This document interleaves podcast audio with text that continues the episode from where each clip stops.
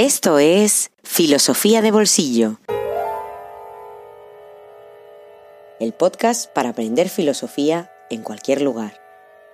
Presentado por Diego Chivilotti.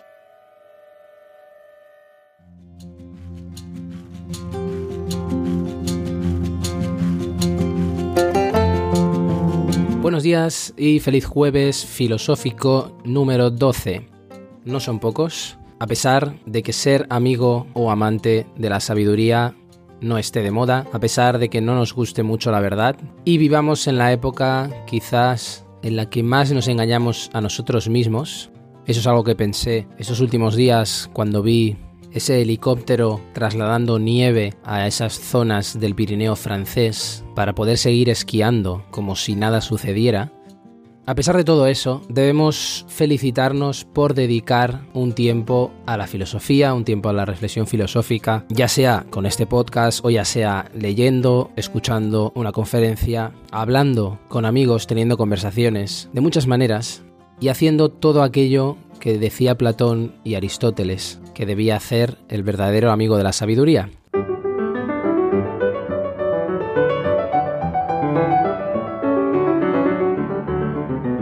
Aristóteles decía además, como vimos en el último episodio, que la filosofía no puede renunciar a la búsqueda de las causas. Y a partir de esa afirmación de valentía y de audacia, sentamos las bases del pensamiento metafísico aristotélico, de la ontología. Te recomiendo por eso que si vas a seguir adelante y no has escuchado los últimos episodios, vuelvas atrás y recuperes esos últimos episodios a partir del octavo, en los que presento a Aristóteles, porque a partir de este vamos a entrar ya en conceptos técnicos de Aristóteles que nos permiten entender mucho mejor sus tratados, esos tratados que tienen un grandísimo rigor conceptual.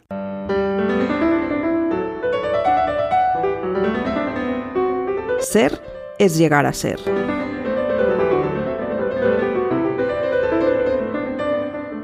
Todo aquello que no es sustancia o usía, todo aquello que no es la existencia en sí misma, es en un sujeto, es decir, aquello que subyace. Hipokeimenon en griego, que es aquello que está supuesto, no se dice porque está implícito.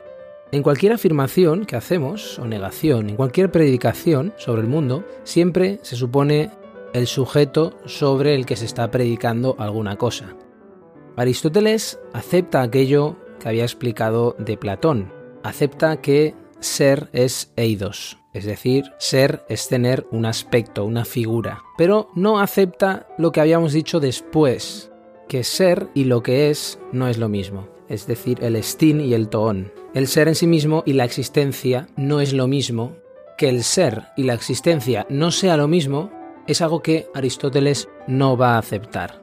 Es decir, que para Aristóteles no hay nada previo de lo cual después decimos que es, porque el es consiste en ser. Esto parece muy oscuro, pero ahora lo voy a explicar de una forma que espero que sea algo más clara. A la presencia de una cosa, es decir, al hecho de mostrarse, de aparecer, le pertenece a la vez algo que se mantiene oculto. Siempre que algo se manifiesta, hay una parte que se mantiene oculta. La idea, eso que hablábamos cuando hablábamos de Platón, el eidos, es el hecho de mostrarse una cosa que se mantiene oculta. El eidos, la idea, es el mostrarse de una cosa que se mantiene a la vez oculta.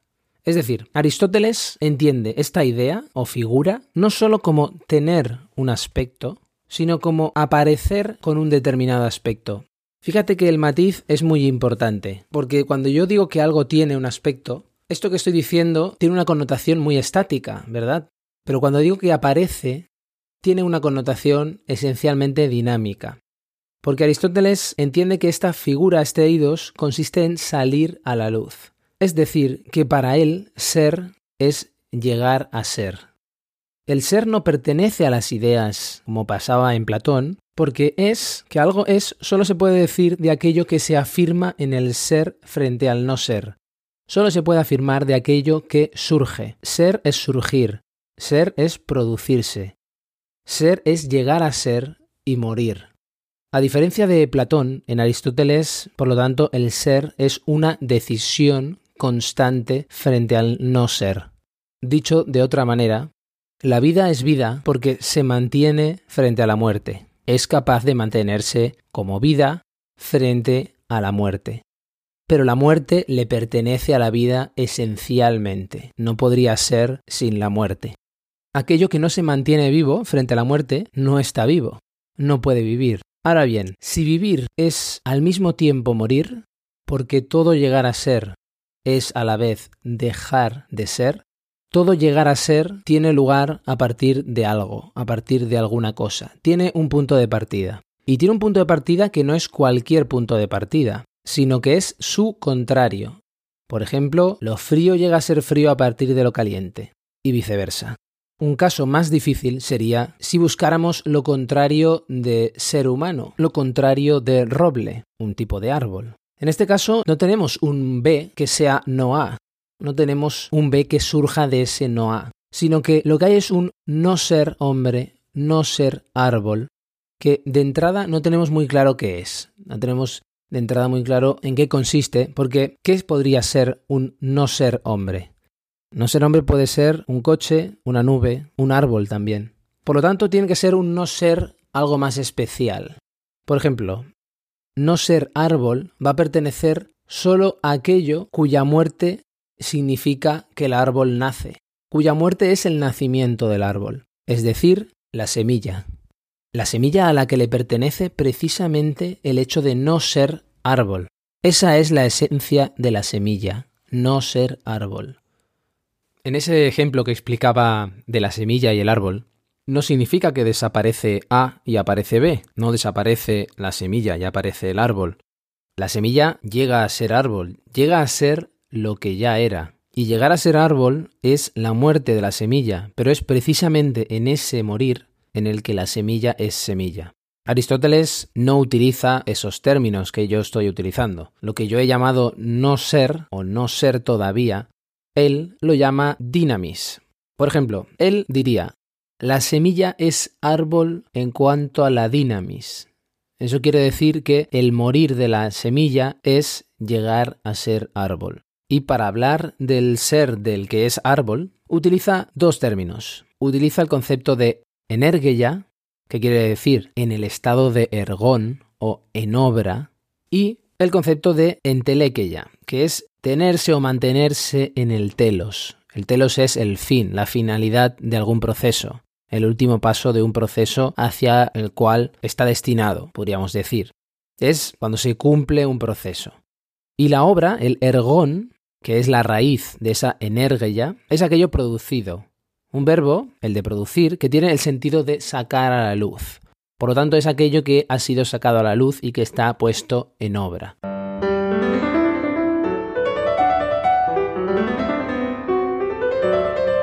Forma y materia.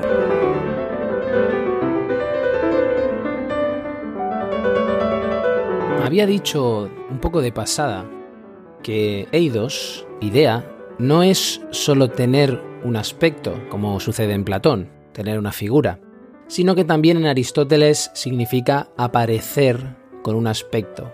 Fíjate que el acento está en el proceso dinámico, en el movimiento, es decir, salir a la luz. Por lo tanto, para Aristóteles, ser es llegar a ser, o dicho de otra forma, no hay un ser anterior al ser, de tal forma que tengamos que negar que el ser de las cosas concretas sea verdaderamente. Para decirlo de una manera más sencilla, si recuerdas aquello que explicaba en Platón, cuando hablaba de Platón, la realidad física, la realidad sensible, siempre era una realidad devaluada, era una realidad que no lograba alcanzar la realidad de las ideas. Era una realidad, podríamos decir, pálida o que palidecía frente a las ideas. Y de hecho Aristóteles se quiere desmarcar del eidos de Platón, de esa idea de Platón. Ese eidos, esa idea que está totalmente desvinculada de la realidad sensible y que no hace ninguna referencia a aquello que subyace. Y entonces utiliza además otro término para poder desmarcarse mejor, que es el de morfé. La morfé quería decir figura y todavía quiere decir figura. Por ejemplo, antropomorfia es figura humana. Todavía tiene ese significado en el habla cotidiana. Y además de Morfeo utilizaba un término complementario. Aristóteles siempre utiliza conceptos complementarios porque le interesa lo que pasa entre los conceptos y entre los objetos. Le interesa mucho la realidad dinámica, más que la descripción de una realidad estática. Por lo tanto, el complementario de Morfé será ile. Ile es aquello que subyace, aquello que está supuesto, aquello que subyace a la realidad, pero en el sentido que tiene, por ejemplo, la madera o los materiales de construcción en un objeto. Cuando miras un mueble o cuando vas a mirar cómo montarte una habitación o diseñar una cocina o un lavabo, miras la belleza de los objetos, miras por encima de todo la disposición, la estética, pero hay algo que subyace que es los materiales, es la materia. Y es la nobleza del material, que es algo que también se mira cuando se mira más a fondo, pero es algo que no es lo primero que se ve. ¿Por qué habla de morfé y de hile? ¿Por qué de figura y de materia? De forma y de materia, podríamos decir. Aristóteles. Yo creo que la obra de arte es un buen terreno para entenderlo, o por lo menos el terreno de la estética. Por eso hacía referencia a cuando miras unos objetos que están construidos con un determinado material. También cuando miras, por ejemplo, una estatua. ¿Por qué es un buen terreno? Porque hay una oposición fundamental en el arte entre la figura y el fondo, entre la forma y el fondo, entre lo que es y lo que subyace. Y también porque para los griegos lo que entendemos por arte es el verdadero conocimiento de los materiales. Como ya dije en algún episodio, cuando explicaba que el poeta es el experto en el lenguaje y el pintor el experto en los colores, etc.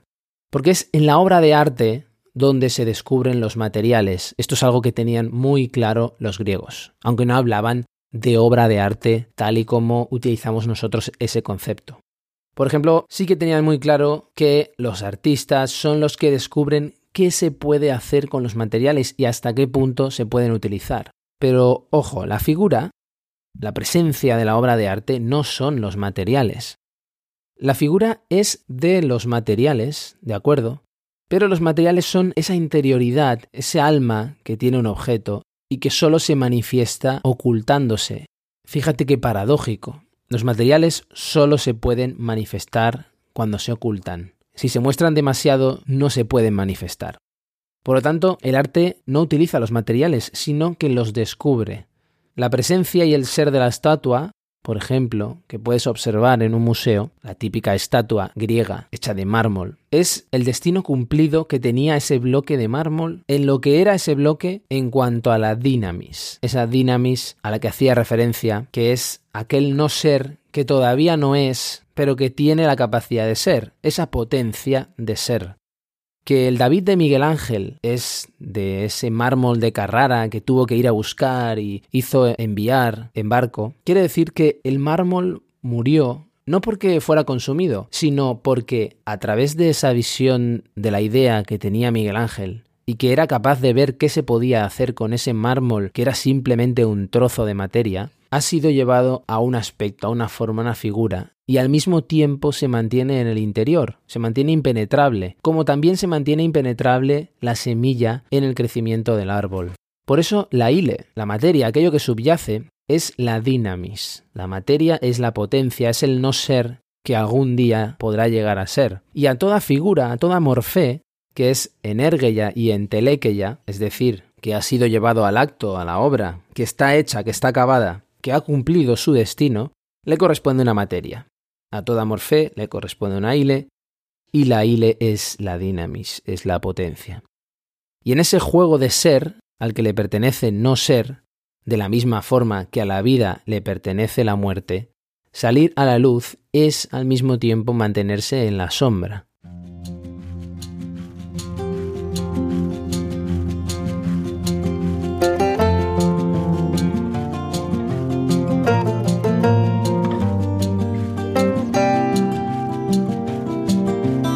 Estudio de la verdad es difícil en cierto sentido, y en cierto sentido fácil.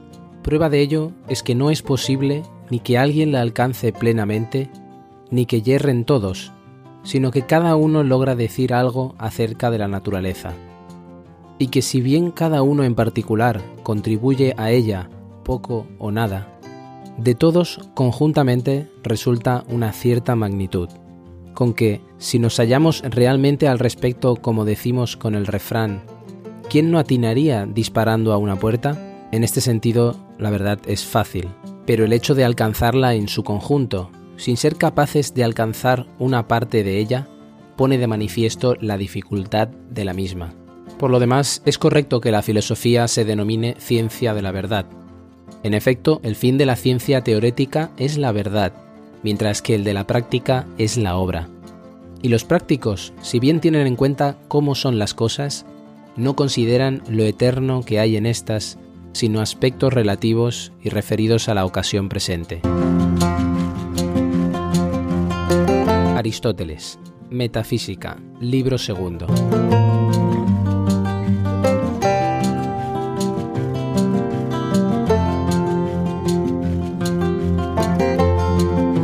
Con estas palabras de Aristóteles finalizamos este episodio número 12, en el que, como has podido comprobar, ya hemos entrado un poquito más en Aristóteles, ya no estamos en el recibidor, tampoco hemos llegado hasta la cocina todavía, pero ya hemos entrado en el salón y empezamos a ver algunas habitaciones, algunos conceptos que son cruciales para entender la estructura de su pensamiento.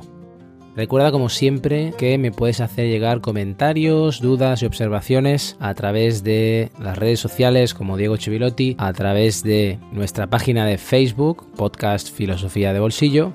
Y en esta edición me alegra anunciarte que tenemos un nuevo correo electrónico propio Escribe a correo arroba